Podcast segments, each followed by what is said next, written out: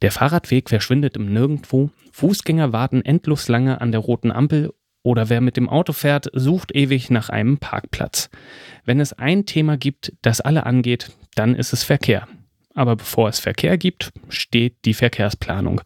Und um einen besonderen Ansatz soll es heute im Tuxai-Cast gehen. Die TU arbeitet nämlich gemeinsam mit der Stadt an einem neuen urbanen Mobilitätsbewusstsein in Chemnitz. Kurz NUMIC. Beteiligt an diesem Projekt sind Bürgerinnen und Bürger, WissenschaftlerInnen und Personal von der Stadt. Wie das gehen kann, wenn viele verschiedene Akteure an Verkehrsplanung beteiligt sind, diese und andere Fragen wollen wir heute im Tuxai-Cast beantworten. Mein Name ist Wieland Mikulajczyk und ich freue mich, dass ihr dabei seid. Tuxai-Cast, der Wissenschaftspodcast der TU Chemnitz. Für dieses Gespräch habe ich mir zwei Gäste eingeladen. Zum einen ist mir Bjarne Lotze zugeschaltet. Er arbeitet für die Stadt Chemnitz in der Abteilung Verkehrsplanung. Zum Zweiten ist mir Maria Kreuslein zugeschaltet. Sie arbeitet am Institut für Psychologie der TU Chemnitz im Bereich Allgemeine und Arbeitspsychologie und betreut unter anderem das NUMIC-Projekt. Herzlich willkommen im Tuxicast. Hallo. Hallo. Womit sind Sie heute denn zur Arbeit gefahren? Beziehungsweise womit fahren Sie denn am liebsten zur Arbeit? Also heute bin ich ganz modern äh, im Homeoffice aber ich habe mein Kind äh, mit dem Fahrrad in die Kita gebracht und bin dann direkt in mein Homeoffice mit meinem Fahrrad zurückgefahren. Also liebstes Verkehrsmittel ist das Fahrrad. Und wenn ich heute direkt auf der Arbeit wäre, dann wäre es auch äh, das Fahrrad gewesen, mit dem ich gefahren wäre. Herr Lotze, wie sieht's bei Ihnen aus? Womit fahren Sie denn am liebsten zur Arbeit? gar nicht fahren, gehen. Ich bin zur Arbeit spaziert, habe da eine ganz gute Distanz, was man innerhalb einer Viertelstunde äh, gut von zu Hause zur Arbeit. Dementsprechend viele Wege zu Fuß unterwegs. Wenn es dann doch mal länger wird, wird es dann die Straßenbahn oder das Fahrrad. Thema in dieser Folge vom Tuxai Cast ist ja das Projekt NUMIC. Also nochmal, das bedeutet neues urbanes Mobilitätsbewusstsein in Chemnitz. Hier werden verschiedene Partner zusammengebracht für Verkehrsplanung. Aber bevor wir in das Projekt einsteigen, würde ich gerne wissen, wie funktioniert Verkehrsplanung denn normalerweise? Also ich stelle mir das so vor, hier ist ein Haus, da muss jemand hinkommen, hier bauen wir einfach eine Straße hin, fertig. Ist das eigentlich so einfach, wie ich mir das gedacht habe? Ähm, naja, ganz vereinfacht gesagt, vielleicht ja, aber ähm, das Hauptding der Verkehrsplanung ist heutzutage natürlich die Bestandsplanung. Also, na klar, bauen wir mal irgendwo, gibt es auch einen Neubauviertel, wo ein neues Haus angebunden werden muss. Aber viel ist ja eine bestehende Stadt. Also ja, hier in Chemnitz ähm, Straßen aus ganz unterschiedlichen Jahrzehnten, die schon ganz unterschiedliche Planungen gesehen haben, wo mal eine Straßenbahn drauf war, mal wieder weg war, ja, die schon ganz verschiedene Verkehrswelten gesehen haben. Und da geht es natürlich darum, diese Straßen an die aktuellen Mobilitätsbedürfnisse anzupassen, viel darauf zu achten, Verkehrssicherheit, aber auch wer will und kommt von A nach B, was sind die Ausweichstrecken. Ja, ein vielfältiges Feld, was dann in die Bauplanung bis hin zu Straßenbegleitgrün, also ja, Bäumen und Hecken geht.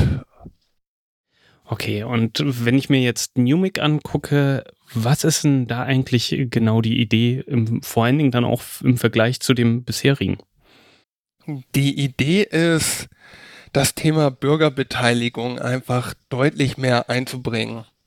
Also in der Verkehrsplanung gibt es jetzt auch schon bei allen größeren Projekten automatisch im Planungsprozess eine Bürgerbeteiligung, beziehungsweise wird forciert auch manchmal bei kleineren Projekten, um die Bürger einfach frühzeitig mitzunehmen. Das ist aber häufig ja eine Information. Das hat natürlich den klassischen Anspruch, dass wir da irgendwie als studierte VerkehrsplanerInnen und ExpertInnen das Wissen haben und natürlich die Straße und das Fachwissen, die Richtlinien dahinter. Äh, das ist ja nicht nur die SDVO, sondern ein ganzer Katalog und danach planen und da die bestmöglichste Lösung äh, aus gesellschaftlicher Sicht versuchen schon anzunehmen. Das Ganze versuchen wir mit Numik jetzt so ein bisschen ja nicht aufzuweichen, aber zu verändern und die Bürgermeinung einfach schon an anderen Stellen mal optional mit reinzunehmen und zu versuchen, ja, an welcher Stelle können wir die Bürgerinnen und Bürger kreativ mit einbinden? Ist es schon ganz am Anfang in der Vorplanung oder weiter hinten? Also wo geht das für uns als Experten und Expertinnen irgendwie auch gut miteinander einher, die Bürger einzubeziehen und welche Methoden vor allen Dingen? Also genau, ich bin natürlich jetzt studierter Verkehrsplaner, ein sehr ingenieurslastiger Studiengang. Das heißt, dieses ganze Thema Bürgerbeteiligung, Kommunikation, Mobilitätsmanagement und Marketing steckt da ja eigentlich in so einer Beteiligung schon fast mit drin. Diese Informations- und Co-Kreationsveranstaltung, die als Stadt, aber auch genau halt mit der TU als Wissenschaft irgendwie und als Gesellschaft ähm, zu lernen und da mal zu gucken, wie können wir die Planungsprozesse aufbrechen. Wer ist denn da eigentlich auf die Idee gekommen, irgendwie, dass man da zusammenarbeiten könnte? Die Grundidee stammt von der TU Chemnitz. Ein bisschen angetriggert, sage ich mal, aus dem bundesweiten Kontext, dass Forschung jetzt immer mehr in Reallabore und mit mehr Partnern zusammenarbeiten sollen. Und dann war die klare Frage, hey, können wir als TU Chemnitz nicht mal auch mit der Stadtverwaltung zusammenarbeiten? Und da hat die Stadtverwaltung andersrum gesagt, ja, gerne. Ähm, das wollen wir auch mal ausprobieren. Und ja, so wurde dann ein passender Antrag in diesem Bereich Verkehrsplanung geschrieben und ja, letztendlich kam der dann ins Rollen. Wenn ich aus meiner Sicht von außen drauf gucke und denke mir so, da kommen zwei große Institutionen aufeinander, da gibt's äh, wahrscheinlich auch ab und zu mal Reibung, oder? Also, ich kann jetzt äh, auf jeden Fall für das, ähm, den Teil NUMIC 2.0 sprechen, dass die Arbeit bis jetzt auf jeden Fall reibungslos läuft. Also es wirklich, äh, äh, wir haben jede Woche irgendwie Teamrunden und können uns austauschen, wo ist gerade eine Problemlage, äh, wie können wir BürgerInnen äh, entgegenkommen, was können wir überhaupt tun, damit eben auch eine Transparenz herrscht. Aber da muss äh, der Herr Lotze jetzt mal sagen, wie das in Numic 1.0 war. Aber ich vermute, es war äh, sehr gut, denn sonst hätte es wahrscheinlich diese Nachfolge gar nicht gegeben. Genau, gesamt auf jeden Fall sehr gut. Na klar, hat's da Anlaufmomente gebraucht. Ja, aber wie das so ist, das hat dann nicht nur rein institutionelle Gründe, wo man natürlich erstmal so ja, doof gesagt, so ein paar Begriffe, die Sprache des anderen kennenlernen muss oder auch den Rhythmus äh, manchmal zusammenkriegen muss, wann Projekttreffen sind. Ähm, sowas muss ich natürlich erstmal einspielen, aber da kamen dann ganz andere Herausforderungen noch irgendwie mit Corona digital und dass wir einen häufigen Mitarbeiterwechsel hatten, wo sich auf persönlicher Ebene was ganz anderes, also die Herausforderungen viel größer waren als ich sagen würde, die institutionellen, dass da jetzt irgendwie die Stadt und die TU zusammengearbeitet haben. Aber ich finde es ganz schön, dass du jetzt auch sagst, ähm, die Sprache, denn das ist das, was sich jetzt auf jeden Fall in unseren Projekttreffen auch wiederfindet. Wir haben so ein kleines, wie so ein kleines ABC oder Lexikon angelegt mit äh, Sachen, die VerkehrsplanerInnen oder StadtplanerInnen sagen, die wir als nur in Anführungsstrichen normale BürgerInnen gar nicht verstehen. Vorhin hörte ich schon Straßenbegleitgrün. Was hast du gesagt, oder? Das war, mhm. ich glaube, das kommt mit rauf auf die Liste. Yeah, Habe ich bis jetzt auch noch nicht gehört. Es ist viel der äh, Name Numic 2.0 schon und äh, Numic 1.0. Ähm, was ist denn Numic 1.0 und vielleicht danach dann Numic 2.0?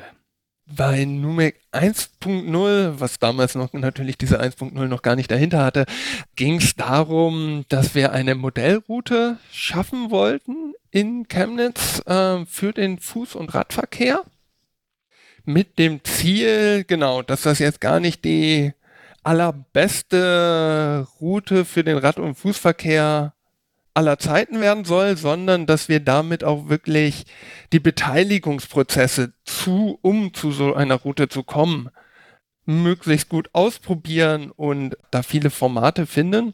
Also wir hatten am Anfang des Projektes war noch nicht mal klar, wo genau liegt diese Route. Also es war nicht, dass wir gesagt haben, wir wollen Straße XY jetzt mal umbauen und ähm, dazu führen wir eine Bürgerbeteiligung durch, sondern wir hatten mal die Freiheit wirklich, wir fangen mit den Bürgerinnen und Bürgern an und fragen erstmal in welchem Viertel wollt ihr denn anfangen oder an welcher Route oder wo sind eure Schleichwege? Da haben wir verschiedene Frageansätze gewählt. Dann haben wir mit der TU Dresden noch so eine stadtplanerische Analyse gemacht und dann ging es natürlich so ein bisschen drum, wo sind auch Baustellen in den nächsten Jahren.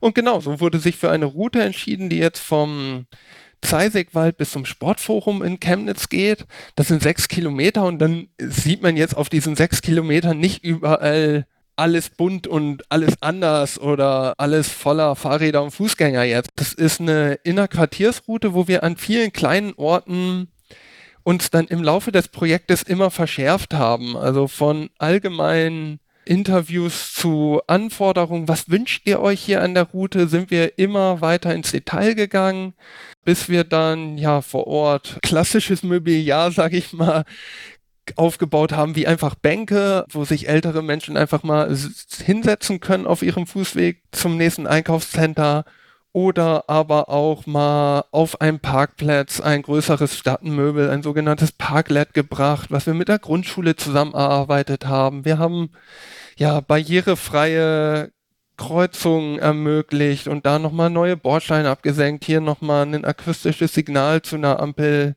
oder einer Lichtsignalanlage, wenn wir im Fachplaner ABC bleiben, hinzugefügt. Also viele kleine Maßnahmen, die sich ja aus den Anforderungen der Bürgerinnen und Bürger ergeben haben und wo es immer wieder darum ging mit neuen Methoden. Also wir haben ja teilweise online angefangen, dann vor Ort Befragungen ja, dann einen großen Mix zum Blumenstrauß für uns auszuprobieren und ja, die Bürgerinnen dort mitzunehmen, mit dem Ziel halt mit zu planen und dadurch eigentlich gar nicht nur die Planung, sondern auch für sich selbst im Kopf zu sagen, hey, ich werde hier angesprochen für die Mobilität und vielleicht habe ich jetzt auch mal Lust, Fahrrad zu fahren oder zu Fuß zu gehen bei mir hier zu Ort, weil hier gerade was passiert. Also da natürlich das Gesamtziel auch so ein bisschen wieder Richtung nachhaltige Mobilität zu fördern. Wurde das denn gut angenommen von äh, den Bürger und Bürgerinnen? Ja, also doch. Das hat natürlich auch so Wellen gehabt, je nach Beteiligung. Manche waren da größer. Also ich sag mal, wir haben am Anfang natürlich wirklich ganz städtisch begonnen. Da haben wir dann wirklich eine Befragung auf dem Marktplatz gemacht, teilweise auf dem Weihnachtsmarkt, wo halt alle Leute aus der Stadt mitreden konnten. Während wir am Ende dann ja vor Ort gelandet sind, wo natürlich dann nur noch die Anwohnerinnen und Anwohner und wirklich Enthusiasten, die dem Projekt treu geblieben sind, ähm, dann noch mit dabei sind. Das heißt, man hat dann plötzlich einen ganz anderen und kleineren Kreis, aber die Rückmeldungen sind insgesamt positiv. Na klar gibt es wie bei jedem Projekt auch die eine oder andere Stimme, die ja den einen oder anderen Gegenstand an die andere Stelle gesetzt hätte oder ja ihre Idee besser fand. Aber ja, da mussten wir ja auch viele Ideen abwägen und abwichten und das ist, glaube ich, auch so, womit wir dann in Numik 2 weitermachen, dass dieses Ansprechen und gleichzeitig diese Rückmeldung an die Bürgerinnen und Bürger und diese Abwägungen und weitere verkehrsplanerische Leistung, die dazwischen passiert, das gut zu kommunizieren und gut in Einklang zu bringen, da ja, ist einfach weiterhin viel Ausprobier- und Testbedarf.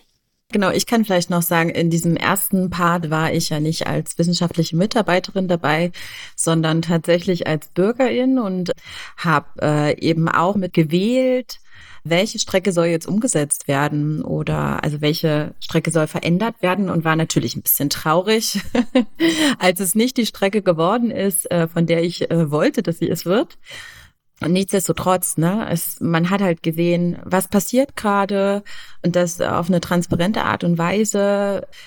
Man konnte mit abstimmen und genau diese kleinen Sachen, die führen dann eben halt auch dazu, dass man eine größere Zufriedenheit am Ende als Bürgerin hat und aber auch, dass man eventuell sein Verkehrsverhalten ein Stück weit ändert, weil eben zum Beispiel eine Strecke vor der Haustür liegt und äh, jetzt mit Rad besser befahrbar ist oder zu Fuß besser begehbar ist, als sie das vielleicht vorher war. Und so kann man so ein bisschen auch sein Viertel mitgestalten. Und das war eben auch so das Schöne an diesem ersten Projekt. Sie meinten, Sie haben äh, am ersten als äh, Bürgerin teilgenommen, am zweiten dann äh, als wissenschaftliche Mitarbeiterin. Wie unterscheidet sich ein NUMIC 2.0 von NUMIC 1.0? Naja, auf jeden Fall insofern, dass wir äh, in dem zweiten Projekt ähm, oder in diesem Nachfolgeprojekt ja darauf aus sind, eben herauszufinden, was sind gute Unterstützungsformate, wie kann man das gut gestalten, auf welche Ebenen muss man gehen, was für Faktoren sind da relevant, wie spricht man am besten Bürgerinnen oder eben dann auch Anwohnende an. Und das muss man eben erstmal herausfinden. Also das ist natürlich von Stadt zu Stadt unterschiedlich aber auch von äh, Quartier zu Quartier, äh, im schlimmsten, im schlimmsten, aber auch im besten Fall. Und das muss man sich erstmal anschauen. Ne? Und was wir eben ja auch schauen, ist, welche unterschiedlichen Unterstützungsformate, zum Beispiel wie Virtual Reality, können wir nutzen, damit BürgerInnen eben auch ein bisschen mehr in diesen Planungsprozess mit eingebunden werden, mehr eine Vorstellung davon haben, was überhaupt vor ihrer Haustür oder im Allgemeinen in der Stadt passieren soll. Also jetzt ist es äh, tatsächlich ein bisschen mehr auf die Methode, ähm, was man machen kann, und was man machen sollte und wie man es machen sollte. Also Transparenz ist da ein ganz großes, äh, ein ganz großes Wort. Einfach, äh, damit BürgerInnen immer abgeholt sind irgendwie oder abgeholt werden können, damit sie wissen, wo befinden wir uns gerade, in welchem Schritt der Planung oder in welchem Schritt der Umsetzung. Genau. Ich weiß nicht, äh, ob äh, von Seiten der Stadt da noch mehr dazu gesagt werden möchte. Bestimmt, oder? Ja, kurz. Virtual Reality klingt jetzt so abgefahren, aber eigentlich ist Numik 2 5.0 für uns gerade sogar einen Schritt zurück weiter in die Realität, weil äh, im ersten Numik-Projekt, sage ich mal, hatten wir ja den Luxus, so eine extra Modellroute, die da quasi extra gefördert wurde aus einem extra Topf. So gehen wir als Verkehrsplaner ja selten ran, dass wir da plötzlich irgendwo ja wild drauf los fragen, ach komm, wir haben gerade Geld übrig, lass mal gucken, wo wir damit arbeiten und dann versuchen wir jetzt nur das hier zu verarbeiten, sondern im zweiten Ding sind wir jetzt viel näher an Verkehrsplanungsprozessen, wo wir sowieso als Stadt rangegangen werden. Das ist ja einmal die Nefugstraße, wo es jetzt mit dem Tierpark, aber auch schon vorher einfach eine Parkproblematik gab. Da ist eindeutig klar, da ist eine Verkehrs Problematik, die müssen wir lösen, da müssen wir mal rangehen. Ähm, oder im, da wird im Projektteil auch noch kommen, dass wir uns den zukünftigen Straßenbahnausbau mit anschauen werden. Also das sind einfach, da ist ganz klar einfach schon erst die Verkehrsproblematik da, was wir halt im ersten Projektteil nicht hatten. Und ähm, ja, damit sind wir deutlich näher an, wie Planung funktioniert eigentlich. Da habe ich gleich mal eine äh, Nachfrage. Also in der Vogtstraße, da gab es ja auch auf der Website äh, ein Informationsblatt mit einer Stellungnahme zu der Bürgerbeteiligung und ein großer Teil äh, des Berichts, äh, da geht es ums Parken. Also im ersten in NUMIC 1.0 ging es ja um nachhaltige äh, Verkehrsplanung oder um nachhaltigen Verkehr mit äh, zu Fuß oder äh, mit dem Fahrrad. Jetzt haben wir da Parkplätze oder zu wenig Parkplätze. Ist da Bürgerbeteiligung dann eigentlich wirklich das Richtige? Also wenn ich mir, äh, wenn ich mal ein bisschen aufzoome und irgendwie äh, Paris macht das ja jetzt, dass wesentlich weniger Autoverkehr durch die Stadt fahren kann. Es gibt in Nordspanien eine Stadt, Pontevedra, äh, die seit 20 Jahren autofrei ist. Da gab es große Proteste am Anfang, als äh, dort äh, die Autos raus sollten.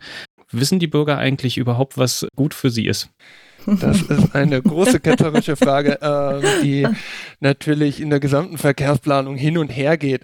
Gerade ist es nun mal einfach insgesamt, und das ist auch gut so, so, dass wir in deutlich, ja, demokratischeren, mitbeteiligeren Planungsmitteln sind, weil uns sonst auch viele Projekte, wo gerade das Gegenteil versucht wird, das einfach durchzudrücken, das sonst im Nachhinein auf die Füße fällt. Und da gibt's dann auch viele Hürden, wo sowas wieder im Nachgang weggeklagt werden kann, aus Kleinigkeitsgründen am Ende. Also da ist halt auch die Verkehrsplanung irgendwo ein Rechtsraum und ähm, ja, dementsprechend versuchen wir da einfach wirklich mit der Zeit zu gehen und die Bürgerbeteiligung zu machen. Und ja, die Frage ist aber natürlich da und ähm, wo fängt Bürgerbeteiligung da an und was können wir selber als Expertinnen so durchziehen? Und ähm, ja, geht es manchmal vielleicht auch einfach nur darum, die Informationen besser zu verkaufen, als wir schicken irgendwie einen Blatt raus, hey, eure Straße wird jetzt umgebaut, sondern äh, indem wir einfach mal ausführlich erklären, warum und was da gerade wirklich die Problemlage ist, die den Bürgerinnen und Bürgern zwar auch klar ist, also die, auf der Nefugstraße zum Beispiel ist jedem klar, dass da irgendwie zu viele Autos parken und die Leute aus ihren eigenen Ausfahrten nicht mehr rauskommen. Ne? Das ist allen Anwohnerinnen und Anwohnern klar.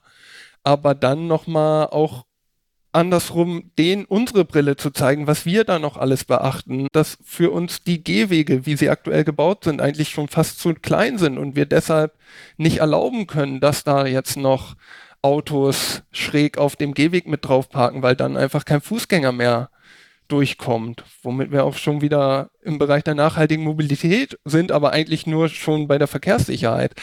Da hängen einfach viele Sachen zusammen, wo wir, glaube ich, schon gefordert sind, das mehr zu erklären, als nur durchzudrücken.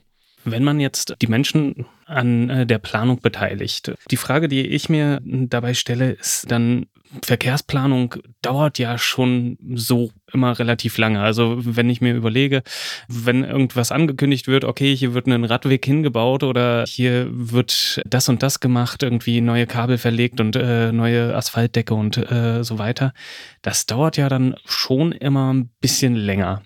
Wenn man jetzt noch mal 30 Leute dazu holt, irgendwie, die alle ihre Meinung äh, dazu geben, wie effektiv ist das dann? Das ist so ein bisschen die Grundfrage des Projektes Numik 2.0. ähm. Also ich glaube, effektiv ist es. Die Frage ist, wie effizient man dann ist. Äh. Und das hängt auch wirklich, wo wir da waren, von Quartier zu Quartier ab. Ne? Das kann, das ist nicht immer klar zu beantworten, in welcher Form diese Bürgerbeteiligung und eben deshalb wollen wir so neue Methoden mal ausprobieren. Vielleicht hilft es schon, den Leuten einfach mal mit einer VR-Brille zu zeigen, hey, eure Straße sieht in zweieinhalb Jahren so aus, guckt es euch an, dann wissen die wenigstens, was kommt. Und es ist nicht nur so eine Baustelle, die jetzt plötzlich zwei Jahre vor deren Haustür ist und sie einfach nur die Staubbelastung und sowas und sie sich am Ende vielleicht, äh, wir hatten gerade die Beispiele irgendwie, ne, dass plötzlich nach 20 Jahren freut man sich irgendwie über die autofreie Stadt oder so, ne, im Ausland. Dann, dass das ja auch so ist, ne, im Nachhinein beschwert sich keiner, dass irgendwie die Straße mal wieder hübsch gemacht wurde, der Asphalt glatt ist, da mal ein neuer Straßenbaum steht und eine sichere Querung ist. Das Problem ist ja die Baustellenzeit irgendwie und bis es dann, ja, dazu kommt. Wie wird eigentlich ausgewählt, wer an diesen Projekten dann teilnimmt? Äh, kann ich da einfach äh, dann, äh, ich sehe einen Aufruf und gehe dann, dann einfach hin oder guckt man dann schon, okay, naja, der wohnt eben äh, dann doch drei Dörfer weiter und äh, sollte eigentlich ihnen nicht so richtig was zu sagen haben, was eben in Chemnitz dann passiert.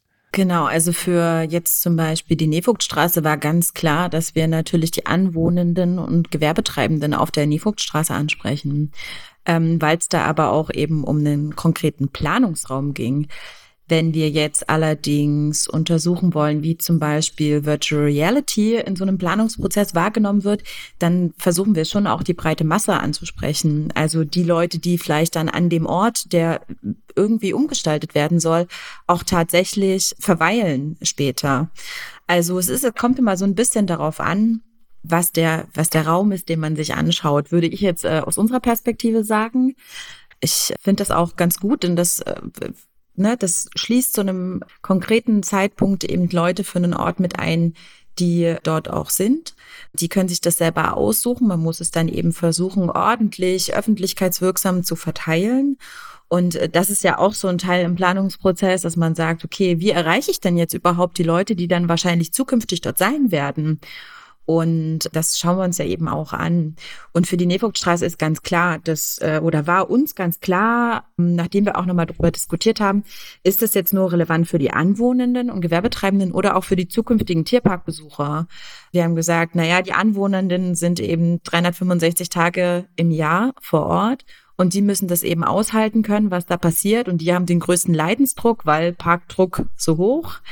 Deswegen war das die Zielgruppe, mit der wir uns dann äh, auseinandergesetzt haben. Und wenn man jetzt diese Anwohner dann befragt und die auch Ideen reingeben und so weiter, wie gewichtet man dann diese Ideen?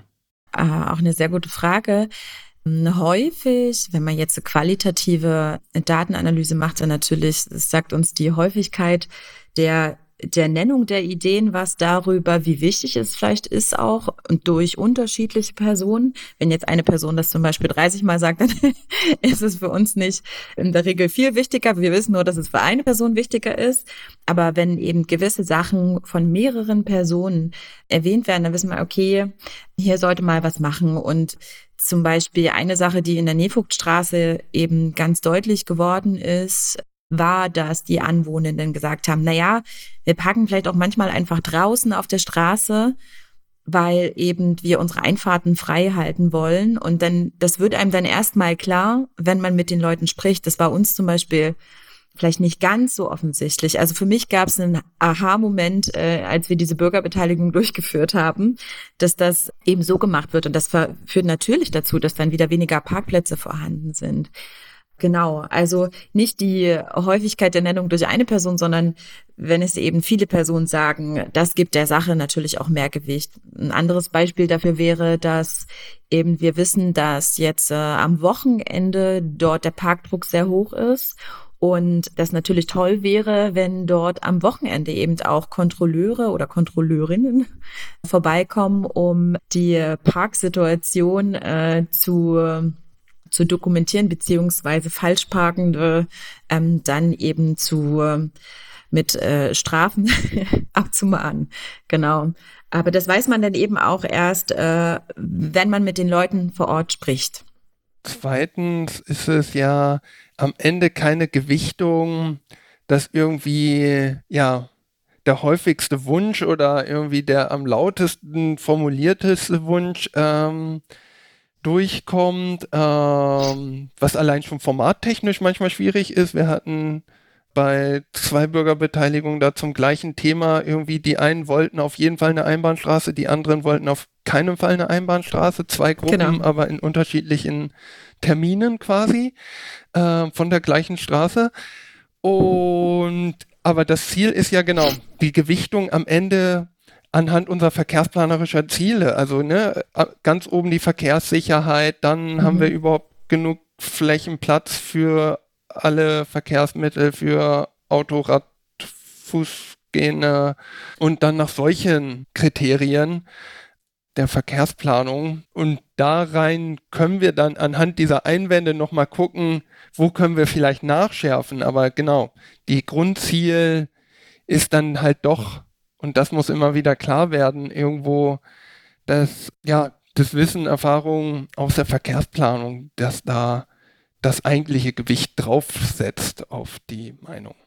Ja, ich glaube, es ist auch wichtig, eben den BürgerInnen zurückzumelden, dass ihre Ideen total wertvoll sind, aber es vielleicht auch gewisse Kriterien gibt, die äh, dazu führen, dass man eben diese Idee nicht umsetzen kann. Und das ist das, was wir versucht haben, eben auch in dieser Stellungnahme die auf der Webseite ist, dass wir gleich eine Antwort darauf geben, äh, nachdem wir alle Ideen gesammelt haben und gleich eine Antwort darauf geben können, warum das nicht funktioniert, damit eben ein Bürger oder eine Bürgerin eben einen Einblick darauf äh, darin hat, warum was funktioniert und warum was gerade nicht geht. Also die nicht nur die Ideen einzusammeln, sondern eben auch eine kleine Erklärung dafür zu geben, warum das jetzt funktioniert oder nicht. Das ist ziemlich wichtig, weil es eben Transparenz schafft. Ne? Und dann ist es nicht so ein, ja, ja, die Verkehrsplanerin, die machen doch vielleicht nur, was äh, die wollen, sondern das geht und das geht eben nicht, weil die Regelung gerade so ist und so eben nicht. Was würden Sie denn anderen Städten und Verkehrsämtern und Stadtplanern und so weiter mitgeben, was äh, Sie jetzt dort an Learnings daraus mitgenommen haben? Also erstmal ganz wichtig, dieses Grundlearning, was wir aus NUMEC 1 ja wirklich auch wissenschaftlich nachweisen konnten, dass Bürgerbeteiligung eben nicht nur für den Prozess an sich wichtig ist, sondern Mobilitätsbewusstsein schafft. Also die Leute wirklich sich damit auch mit den nachhaltigen Mobilitätslösungen, äh, wenn man sie dann anspricht, in der Planung auseinandersetzen und damit selber nochmal den Radverkehr, Fußverkehr anders betrachten oder was halt so gerade der Punkt der Planung ist. Und ich glaube, das ist ein wichtiger Punkt, dass es halt nicht immer nur rein um die eine Straße gerade geht, die man vielleicht umbaut, sondern auch einem Verständnis dahinter für Stadtverwaltung, für Verkehrsplanung, für aber auch ähm, das eigene Mobilitätsverhalten mitgefördert werden kann, dass wir da eigentlich schon in so einem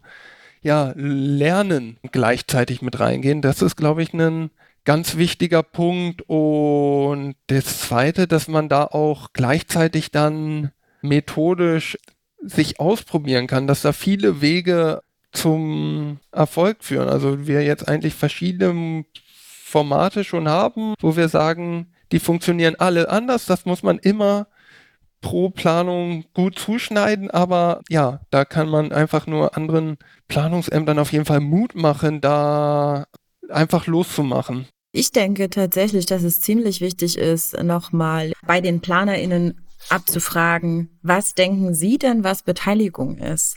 Also erstmal das Grundverständnis von dem Wort Bürgerbeteiligung ähm, aufzudecken, denn das hilft meist auch dabei, um zu erfahren, naja, äh, haben wir bisher Bürgerbeteiligung gemacht? Und wenn ja, war das denn so eine wirkliche Bürgerbeteiligung?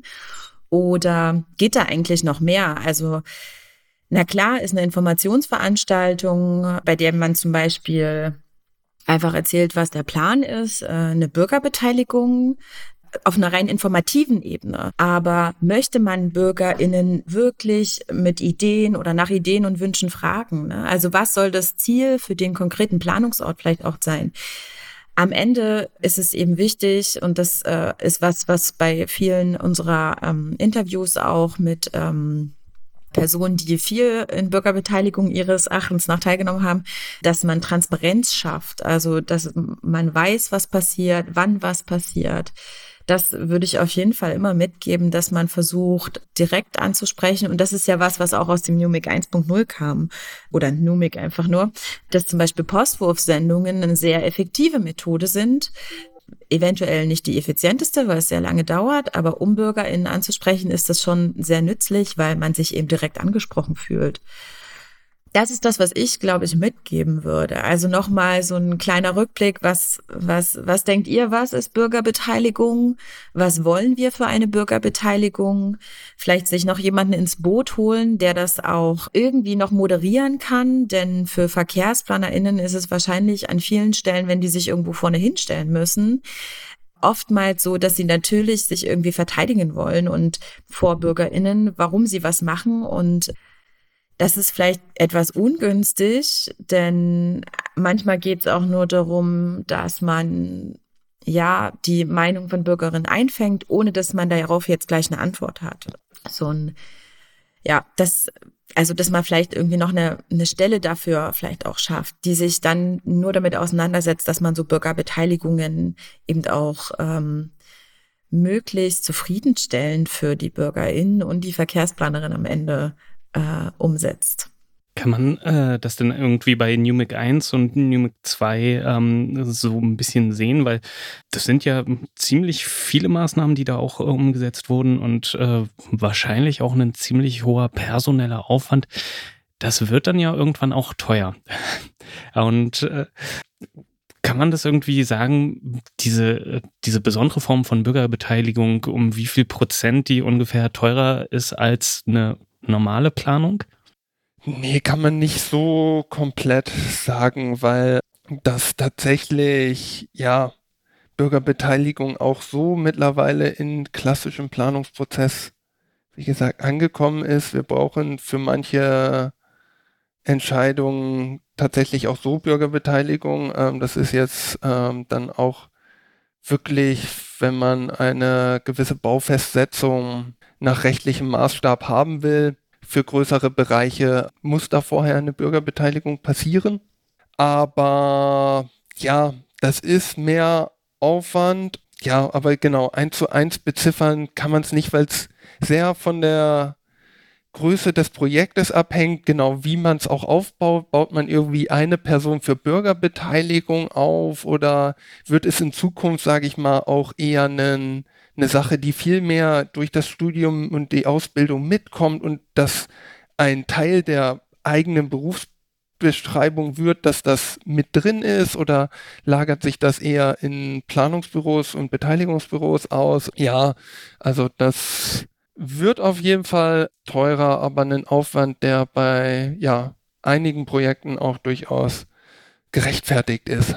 Oh, spannend. Würdest du dir wünschen, dass das im Studium dabei ist? Ja, also die, unsere Erkenntnisse sollten wir auf jeden Fall mit reingeben. Es ist ja auch, also selbst wenn man das komplett auslagert, ist es ja unsere Aufgabe, irgendwie das trotzdem mit einer Expertise immer nachvollziehen zu können. Was ist da gerade passiert? Und ich glaube, dafür muss man auch schon ein Verständnis aufbauen. Das klappt nicht nur, wenn man Regelwerke lernt.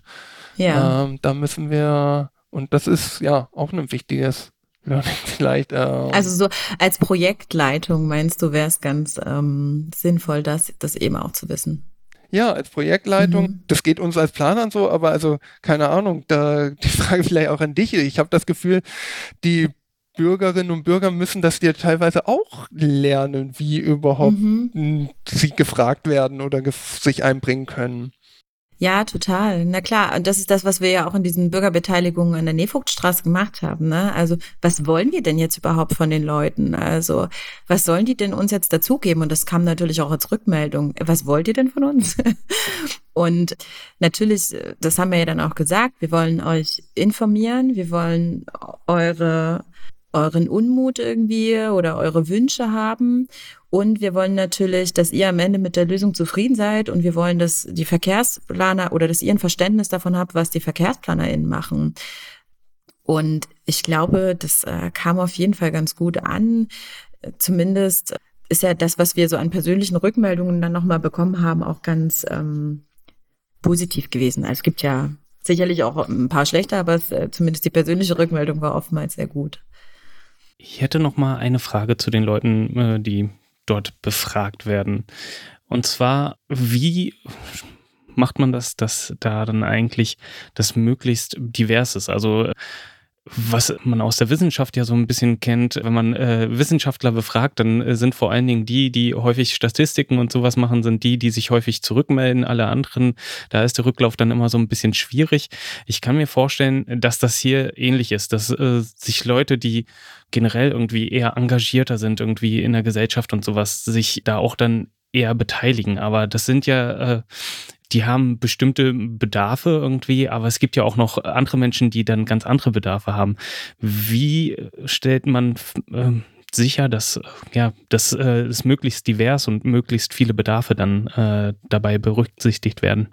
Mhm, naja, äh, ähm, die Frage ist, ähm, was bedeutet hier Diversität in dem Sinne? Wenn wir jetzt auf einen konkreten Raum gehen, wie die Nefugtstraße, dann ähm, muss es ja gar nicht divers sein, die Rückmeldung, sondern da müssen eben die Leute angesprochen werden, die vor Ort sind, ne, die das betrifft. Wenn wir jetzt so über gewisse, also Untersuchungen von unterschiedlichen Unterstützungsformaten wie Virtual Reality sprechen, dann haben wir natürlich irgendwie so ein Selektionsphänomen, ne? dass die Leute, die total technikaffin sind, damit ein bisschen besser umgehen. Was man dann versucht ist, oder sich dafür eher anmelden, was man dann versucht ist eben diese Technologien vielleicht an Orte zu bringen, an denen eben nicht der derjenige, der ein besonderes Interesse daran hat, teilzunehmen, sondern ähm, Orte zu finden, wo eben die breite, also wirklich die breite Öffentlichkeit ist und wo alle angesprochen werden können. Und das ist, was der Herr Lotze ja schon sagte zum Beispiel auf den Weihnachtsmarkt zu gehen. Ne? Also da sind einfach unfassbar viele Menschen aus den unterschiedlichsten Kreisen, aus den unterschiedlichsten Vierteln. Und das ist ein perfekter Ort, um auch äh, sehr viele Menschen aus unterschiedlichen Bereichen anzusprechen. Also man muss dann eben schauen, äh, wo, wo kann man das schaffen. Und zusätzlich natürlich Frage, muss es jetzt überhaupt divers sein? Also ist das für diese Untersuchung gerade relevant, dass es divers ist oder das, genau. Genau, also das würde ich auch so ergänzen. Also genau richtig. Und die manche Diversitäten haben sich, sage ich mal, auch schon so ein bisschen in die Planung ja in irgendwelchen Richtlinien oder so wiedergeschlagen. Also zum Beispiel gerade Richtung Barrierefreiheit oder so äh, haben wir schon sehr genaue Richtlinien oder äh, Kompromisse wie eine Bordscheinabsenkung, wie hoch die sein darf, ähm, damit die gleichzeitig für ja, Sehbehinderte wie Gehbehinderte irgendwie gut ist. Da sind sicherlich äh, immer bei Beteiligungsprozessen am Ende Lücken, wen man vielleicht nicht erreicht hat, aber ähm, das ist dann auch wieder eine Frage so ein bisschen des Aufwands, äh, also jetzt rein aus Stadtsicht wen muss ich überhaupt erreichen, um jetzt wirklich, ja, unsere Verkehrsplanung in dem Sinne voranzutreiben, äh, wenn es wirklich, ja, sag ich mal, irgendwie um, was weiß ich, eine Gehwegbreite im Vergleich mhm. zu einer Straßenbreite oder so geht, ne? Reicht da nicht so ein allgemeines Bild, was uns erstmal von den Engagierten zurückgegeben wird oder so. Das muss man, ja, immer mal gucken und da sicherlich sich auch seinen Lücken immer mal wieder bewusst werden. Aber ich denke, da wird schon viel durch die allgemeine Ansprache und durch den Mix der Methoden, mal analog, mal digital, mal beides zusammen. Genau. Und ähm, ja, abgebildet. Das Projekt läuft jetzt noch bis Ende November 2024, wenn ich das richtig im Kopf habe. Korrekt. Wird es danach noch ein Numic 3 geben? 3.0? Also der Wunsch ist natürlich wahrscheinlich immer da von beiden Seiten. Ich glaube, also aus Stadtseite kann man natürlich weiter lernen. Da sind wir in einem Jahr auch noch nicht am Ende, wie die effizienteste Beteiligung aussieht, äh, beziehungsweise es werden ja auch andauernd neue technische Möglichkeiten möglich und gleichzeitig ändert sich halt genau im Planungsverständnis gerade auch viel. Also genau, Bedarf ist also gerne da. Ich denke, wir nehmen als Stadt auch so schon die Ergebnisse aus diesem ersten und zweiten Projekt jetzt sehr gut innerhalb wahr, innerhalb der Abteilung und des ganzen Tiefbauamtes. Das wird weitergetragen. Also die, wir hatten so Markierungen auf den Boden gebracht, gemeinsam mit Rücksicht auf der ersten Modellroute. Die wurden jetzt auch schon wieder für andere Straßenräume mit angedacht, die da zu übernehmen. Also genau, ich denke, die ersten Learnings bringen auch so ein, aber ja, nicht nur für die Stadt Chemnitz, sondern ich glaube für das gesamte Verkehrsplanungs- und genau Stadtverwaltung, Beteiligung von Bürgerinnen und Bürgern ist sind noch viele Fragen offen, die wir gerne auch weiter in diesem Team annehmen. ich wollte gerade sagen, natürlich ist es ja auch so, dass sich BürgerInnen ändern. Ne? Also vielleicht ist ja eben auch so eine Langzeituntersuchung ganz interessant, wie sich die Einstellung genau zu solchen Planungsprozessen von Seiten der BürgerInnen ändert. Und ähm, ja, das wäre auch was ganz Interessantes und das jetzt nicht nur über einen Zeitraum, der jetzt das Projekt betrifft, vielleicht auch einfach längerfristig, ich kann mir auf jeden Fall sehr gut vorstellen, in dem Team äh, weitere Forschungsfragen anzugehen, äh, auch in Zukunft. Zum Abschluss würde ich eine persönliche Frage stellen, nämlich was hätten Sie gerne in so 10, 15 Jahren an weiteren Maßnahmen, die ergriffen wurden und die umgesetzt wurden, dass Chemnitz für Sie einfach lebenswerter würde? Eins ist natürlich, äh, sage ich mal, die Innerverwaltung, die personelle Aufstellung. Das wäre halt super, wenn wir dafür, wie es schon angesprochen wurde, auch tatsächlich, ähm, ja, ich bin jetzt über so ein Projekt drin, aber auch langfristig da ein Personal haben, was sich wirklich um das Thema Verkehrsplanung in Verbindung mit Bürgerbeteiligung und so eine Art Mobilitäts-, Marketing-Management kümmert.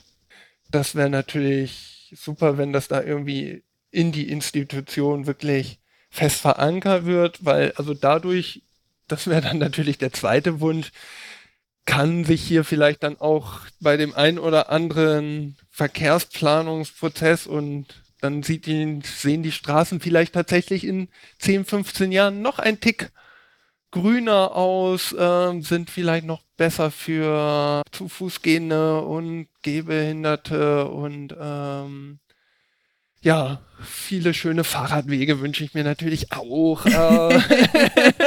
also ja, eine Stadt, die halt einfach Lust macht, nachhaltig mobil zu sein, wo man einfach Lust hat, auch die Option zu wählen, zu Fuß oder mit dem Fahrrad unterwegs zu sein.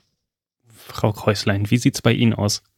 Ich würde mich wahnsinnig freuen, wenn es viele gute Orte gibt, in denen man als Radfahrerin unterwegs sein kann. Und wenn das bedeutet zum Beispiel, dass wir innerstädtisch ja, ein Tempo 30 haben. Das wäre mir das Liebste tatsächlich, so dass man eben auch gut unterwegs sein kann mit dem Autoverkehr, ohne zum Beispiel auf Fußgängerwegen nicht regelkonform zu fahren, weil man eben Angst hat, auf der Straße zu sein.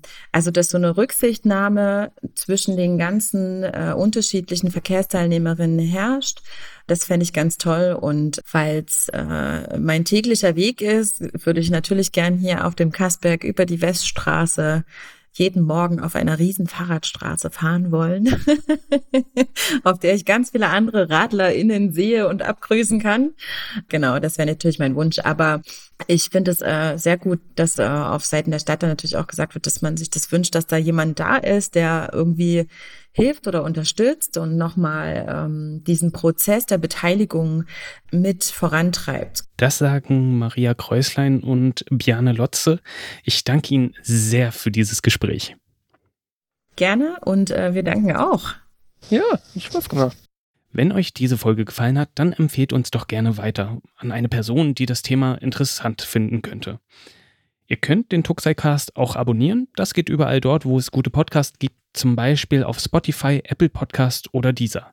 Oder ihr schaut einfach auf der Website tu-chemnitz.de vorbei.